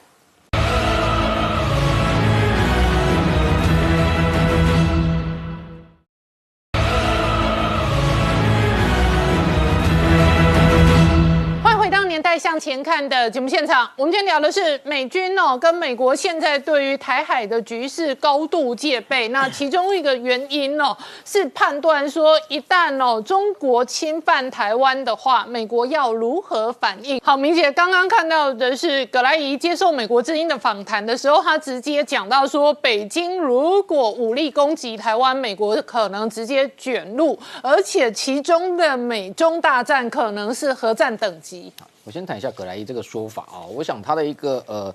呃，理想的目标当然强调说，习近平应该用说服和平的方式哦，那让台湾是愿意跟中国统一。不过事实的发展并非如此哦，因为你看到习近平谈的所谓的和平统一后面是有一国两制哦，那必须要接受他的一中跟九二共识哦，那等于说是其实就要求台湾要无无条件的哦接受他的政治条件，甚至是无条件投降啊。那这对台湾来讲当然不可能接受哦。那当然第二个层次就是说，他谈到如果用武力犯台的情况之下，非常有可能危及到习近平自己政权。的稳固，这的确我们也是这样认为啊。那甚至他也谈到说，如果今天习近平要用武力来侵犯台湾，非常有可能跟美国直接爆发冲突，甚至引爆到核战等级的这样的层次哦。那这样的说法当然是要把这一个武力犯台的后果，那直接明确的告诉北京哦，让他不要动了这个念头哦。那当然相关的说法我们可以做参考。那实际上的发展，我们观察就是说，基本上习近平哦在炒作所谓的武统说，基本上我认他。认为他已经开始哦，点了这一把火之后，自己现在有点骑虎难下哦。为什么这样讲哦？我们观察近期哦，呃，中国内部其实非常多的国际媒体已经陆续报道，先前谈说有所谓的这一个开始，他商务部下令说要求囤粮啊。那囤粮这动作，你可以解释说是因为可能疫情要爆发，所以他要管控，目的要清零哦。所以用这样的方式哦，在说服民众，当然跟台海的一个战事可能无关。但是这两天又最新发现说。包含在浙江跟福建哦，似乎有非常多的包含两栖坦克、装甲车哦，在街上哦这样子的一个这个到处奔驰哦，那似乎好像有在备战的一个动作哦。那特别是两栖登陆坦克，当然就是针对台海哦所这一个运用的。那这个动作当然也会让这一个中国内部认为说，是不是真的要攻台哦？这看得出来，也是习近平他在十九届六中六中之前呢，原本期望这整个呃应该要有一个稳定的情势，但是。发展似乎不如他想象哦，因为特别是像这样的军车在路上这样走哦，基本上来讲，中国内部的专家也有人解读说，其实这是演给内部看的啦，因为等于说习近平也要展现说他在台海、台湾问题上面是有所准备，而且正在哦进行相关的动作，那也就是要让这个鹰派能够这一个臣服于他。不过真正的如果今天要汇集兵力哦，真正的要打一场这个渡海的两栖作战，基本上这些武装哦这样的一个。不管装甲车来讲，基本一定是暗夜机动，不会大白天出来大拉拉的哦，就秀给外界看。因为你的整个敌情等于说暴露在美台的一个征收的范围之内，这这个台海就会有相关的一个防卫的情势哦。那当然，甚至可能有人预言说，真的如果真的要打的话，中国内部一定会先戒严哦，不会这么这个好像似乎没有事，但是让军车在路上这样走。那这样走的目的，当然也是在对他内部哦。当然，也有人认为这就是一个虚张声势的动作哦。那回到就是说，真正正规的解放军的演训来讲，如果是他央视曝光的，的确有些训练是在进行，但是不代表他会启动这一个台海战争。但是他正在准备具备这个能力，包含像最近又发现说，这个解放军在东海也在进行实弹试射，它有一个海岸霹雳第一团哦，那在进行所谓的这个岸岛突击群的实弹射击哦，这样的实弹射击。我们观察应该是这一个所谓的反应急的反舰飞弹，那有些区域在东海，其实它针对目标就可能不是只有台湾，甚至对美日的军力都有相关的这样的一个威吓的目的。另外还有包含像直升机的一个海上。这跨昼夜哦，远海机动，甚至在海岛起降哦，那还在百公里之外哦，陌生的海域进行演练哦，这些动作的确都有这个针对台湾的一个相关的用意，但是这些还是在演训的范围，是不是真的会动武？我觉得还是两回事哦。但是我们观察到这两天比较特殊是说。美国国防部昨天发布了最新的二零二一年中共军力报告内容哦，我们先前有谈到一些，但是今天有这个 Newsweek 新闻周刊又发现了一个新的这个不同的变化哦，他特别去比对说美国中共的这个军力报告哦，去年跟今年版哦，其实先前我们谈到台湾的国防部也曾经把这一个中共可能武力犯台的七个时机把它列出来，其实先前这应该是参交参观这个五角大厦它原本的一个说法，那中间我们简述包含像。台湾宣布独立或迈向独立，或者台湾内部动荡，哦，两岸无限期拖延谈判，或者是台湾获得核武，外国势力干涉，或者是外国驻军。那今年发现外国驻军居然拿掉了，嗯那为什么会有这个动作？外媒就解读说，会不会美国五角大厦已经认为美军驻台已经不构成中国武力犯台的条件？哦，所以这一个发展非常特殊，他们也去问了五角大厦发言人，但是并没有进一步的解释哦。那这样说法会不会在时间点上非常巧合？因为近期美台都已经开始陆续在公开所谓美军来台协训的这个动作，那这个部分的确是一个新的发展。那华府未来是不是有可能对于我们先前谈说？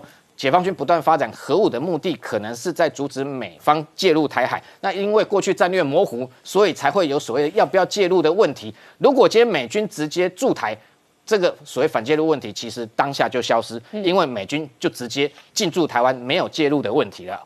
所以对这一个部分，解放军他的一个反介入作战，其实就是白忙一场啊。不过整体上来讲，我觉得当然台湾自己哦自我防卫还是要必须要做。所以这两天我们看到台湾同样在中部哦有这个台中地区也有 M 六零 A 三 TTS 这样的一个装甲车在这个呃马路上直接开出来哦，强化民众的信心。那蔡英文总统也即将在这个十一月底哦，可能到这个嘉义基地哦去这一个呃教育所谓六十加 F 十六。的这个战机哦，性能提升案。不过我们台湾自己做的部分，我认为还不止于此哦。就是说，对于美国的一个关系哦，美方现在如此的一个呃加大对台湾协助的力道哦，基本上要这个提升未来台美关系哦，外交关系绝对要这个互惠互利平等哦。所以刚刚谈到这一个美猪的问题哦，我觉得可能不是单纯的只是。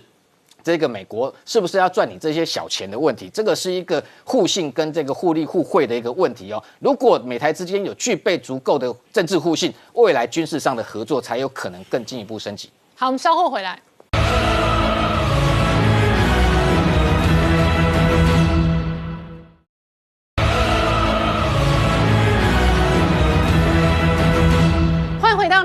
向前看的节目现场，我们今天聊的是联准会哦，这一个宣布开始决定缩表之后，外界关心哦，这个外汇市场的变动。那台股今天在亚洲股市是一枝独秀，月中亚股今天普遍都跌哦，没错，只有台股哦大涨。那主要的原因是全指股的半导体动了起来。对，那主要原因还是在今天早上收盘的美股当中，费城半导体指数。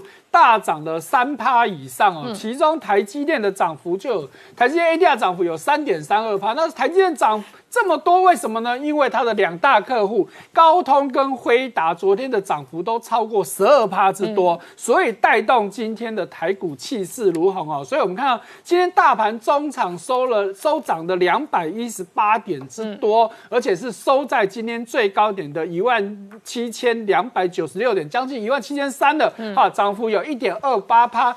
那成交量的部分也比昨天扩大，昨天是三千零八十四亿，今天扩大为三千两百三十五亿。那其中最关键的，当然就是外资今天大买的台股两百六十五亿之多，昨天是卖超七十几亿哦。好，那所以。指标的台积电再次站回六百元之上，而且收在今天最高，正好是六百块钱，收涨十三块钱之多。啊，同族群的联电今天也涨了一点八元，上上涨幅度也有三趴以上啊。联发科哎也涨了十二块钱，收在九百四十块，涨幅也有一点二九趴。那红海集团今天也收在今天的最高点一百零九元，啊，不过是只有涨一块钱哦。那但是。红海家家族的群创啊，在之前面板被大摩看坏了，有了一波下跌，但是呢，最近又开始一路上涨。今天群创就大涨了七点三五趴之多，那同族群的友达也涨了五点六一趴哦。所以呢，面板真的有那么差吗？看来应该是不是的。好，那今天最受关注的族群其实是最近非常夯的特用化学哦。我算了一下，今天台股十九档涨停当中。特用化学的类股就有七档，那其中很指标的中华化今天是收涨停的五十一点六元了哈，它最主要是做电子级的硫酸，也就是告诉你，我们过去看这些化学用品都觉得不值钱，可是可以告诉你哦，一样硫酸拿来洗马桶跟拿来洗主机板就是差价格就会差很多。好，再来。三氟化工，哎，这也是台积电的关，这很关键的供应链之之一哦。那今天也是收涨停的八十六点四元，它是做化学废液回收的哈，所以呢，最近的这个特用化学的部分，不管是在电池的方面，或是在电子供应链的部分呢，只要沾上这个题材的，最近都。大涨特涨哦，好，那大家还是关注到台湾的在 IC 产业的状况哈。根据这个工研院的统计，今年台台湾的 IC 产业整体的总产值可以首次突破四兆台币之多，成长幅度高达二十五点九趴。同样的数字，去年只有三点二兆。好，那如果以以这个族群来说，IC 设计的部分成长幅度更高达四十点七趴，那 IC 制造也有二十二点四趴。那预估明年全世界大概还可以成长十点一趴的情况之下，台湾还可以成长十二趴哦。所以呢，看来这个还是继续夯哦。能够继续夯，很大关键就是因为大家都说晶片还要继续缺货。看，现在是谁呢？安谋的 CEO 西格斯出来说哦。如果你今年圣诞节想要收到礼物的话呢，你现在就要下定了，哈，要不然呢？这么夸张？因为都缺货，而且他说呢，这个缺货会一直缺到明年圣诞节，哇！所以说告诉你哦，这要去注意到了。好，那台积电行当然艾斯摩尔绝对是功不可没，那艾斯摩尔当然也发大财哦。好，根据统计，艾斯摩尔今年的市值成长高达七成以上，哇，比台积电涨还多，而且哦。它的市值已经让它成为欧洲第一大的科技股，市值已经来到两千八百亿欧元之多，好，是欧洲最高的。好，那今年的营收成长三十趴，而且更夸张的数字，艾斯摩尔自己说到二零三零年之前，他们的年平均成长可以高达十一趴，哇，很可怕，是二二零三年还十年，每年都成长十一趴，可。可想而知，这个 IC 产业未来还是继续夯哦。好，另外一个也是欧洲的重要这个科技厂西门子跟。台积电的关系也越来越密切哦，因为台积电最近在做一个开放创新平台哦。好，那这个西门西门子呢，原本其实就跟台积电有合作，但是以前主要在先进制程的部分，现在是进一步到先进封装，而且呢，在 EDA 也就是电子设计自动化的方面，也打进了台积电的供应链哦。意思告诉你说哦，这个西门子。的这个跟台积电的关系哦是越来越密切。另外一方面也告诉你，过去台积电可能在这方面都跟美国的厂商是比较合作密切的，但是现在显然跟欧洲的关系也越来越好。好，那可是呢，整个科技产业里面还是有被唱衰的，谁呢？记忆体的部分哦。好，这。这一次呢，是这个很重要的这个市调中心 TrendForce，他们认为明年第一题第一题的产业呢，不管是低润还是 Net Flash，都有可能会供过于求，所以整体的价格会下滑十五趴以上。那其中下滑最多的是在 Net Flash 的部分，有可能会下滑高达十八趴。啊，不过呢，他也提醒说。可能会在上半年跌的比较多，那上下半年再涨一些回来哦。好，对应在看到台湾科技业的一些动态，我们看到华新丽华集团底下的这个华创事业群的这个负责人焦佑恒出来讲哦，好，我们他们现在。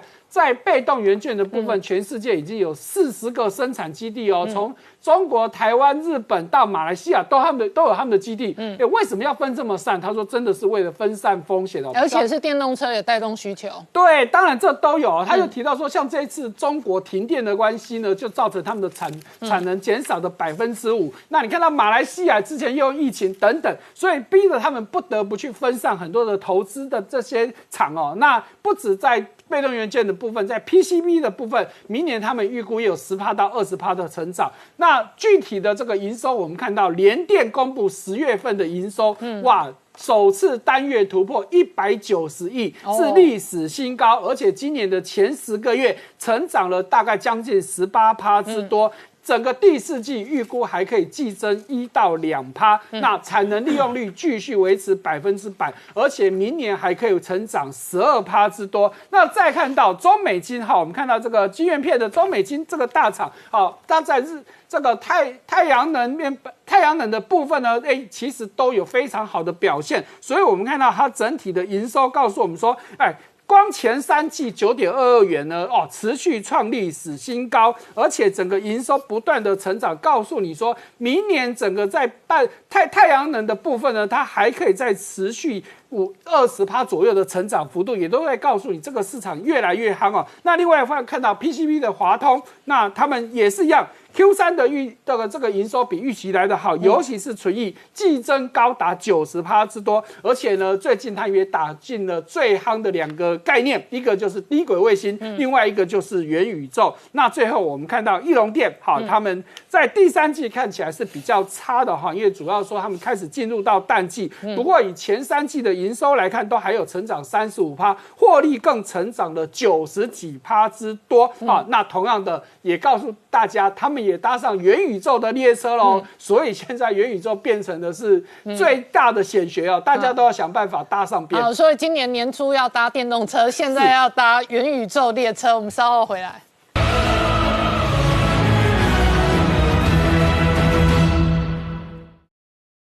Hello，我是陈宁官，拜托大家支持唯一官方频道《年代向前看》，赶快按订阅哦。